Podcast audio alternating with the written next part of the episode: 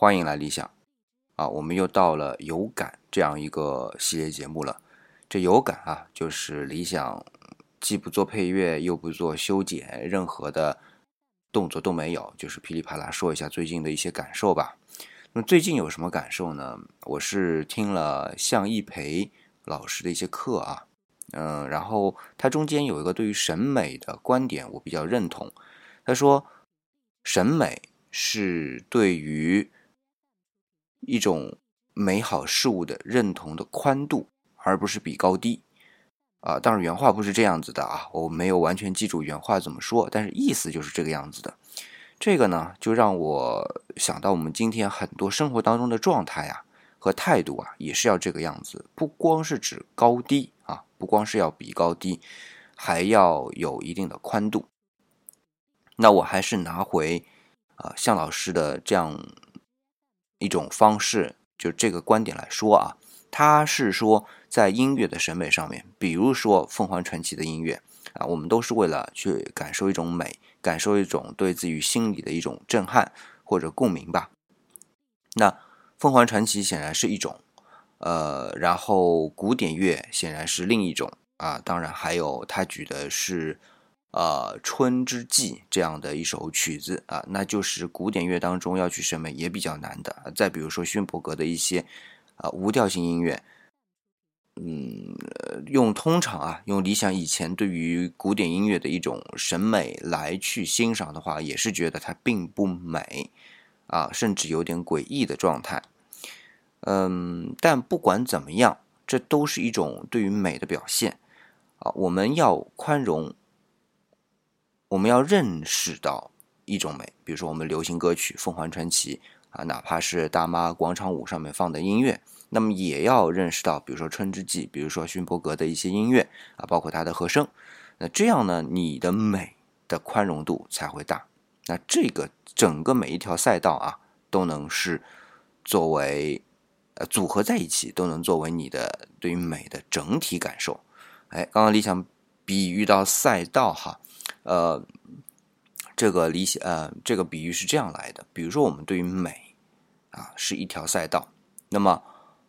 其中的一条就是一车道，可能是凤凰传奇；二车道可能是流行音乐；三车道可能是呃摇滚乐；四车道，比如说是 R&B、Blues 啊，然后。呃，五车道、六个车道，比如说 funk 啊，然后是 reggae 啊，这个等等的，那有点有，这是基本上是现代这个音乐类型。但是理想想说啊，这个现代音乐类型可能，嗯，是古典乐，就是我们所谓的经典的古典乐的一个延伸。因为不管是他怎么去作曲啊，或怎么样，他的这个和声系统啊，什么都是在一个方向上往下走的。那么，然后再到古典乐本身啊，包括像呃。格里高利圣咏啊，呃，贝多芬的音乐啊，呃，莫扎特的音乐啊，然后再到后面像刚才说的啊，李斯特啊，肖邦啊，这个是浪漫主义的，然后啊，再到啊啊，当然还有贝多呃巴赫啊，巴赫是巴洛克时期的，然后再到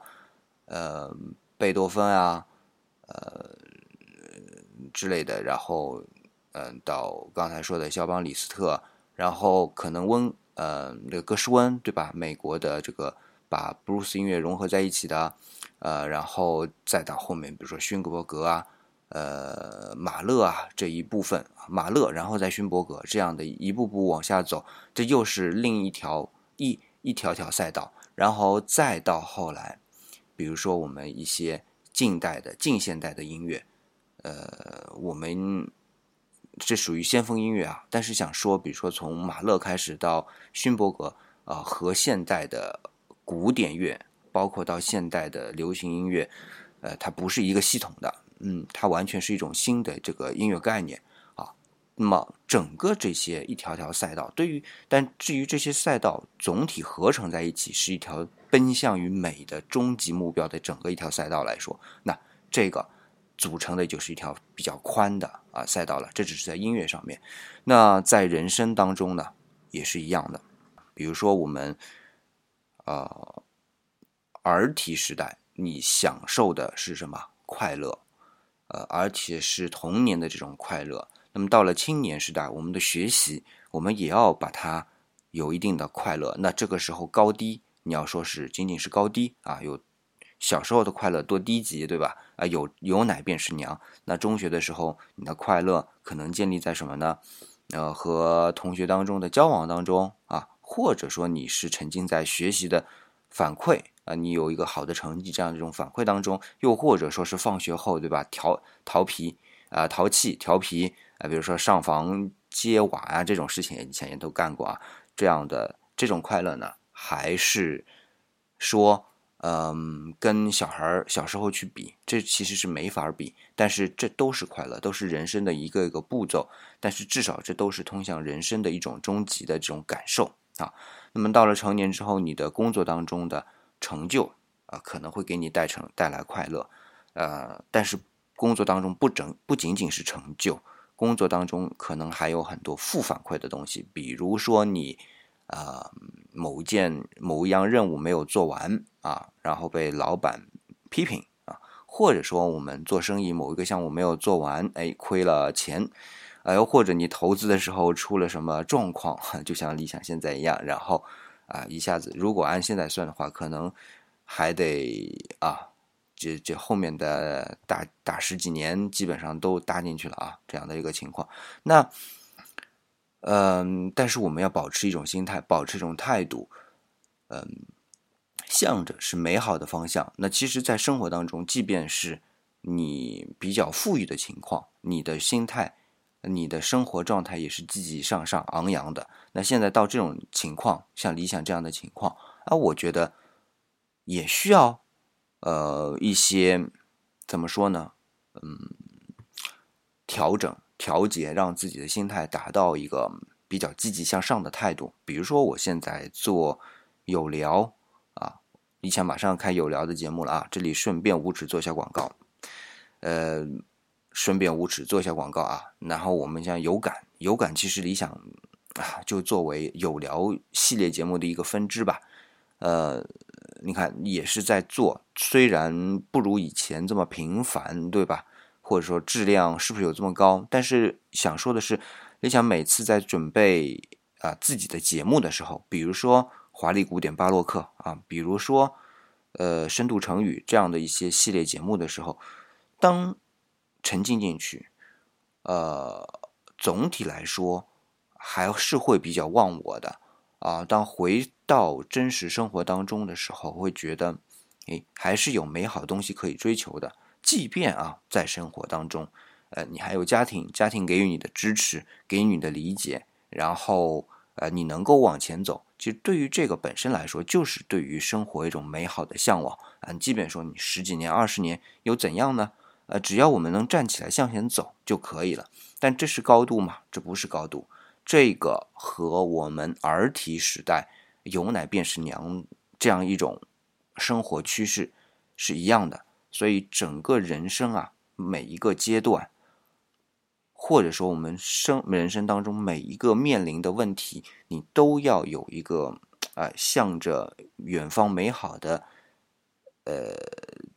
目标前进，这样一条条车道合并在一起，成为一个宽度。就人生也要有一种宽度，那才会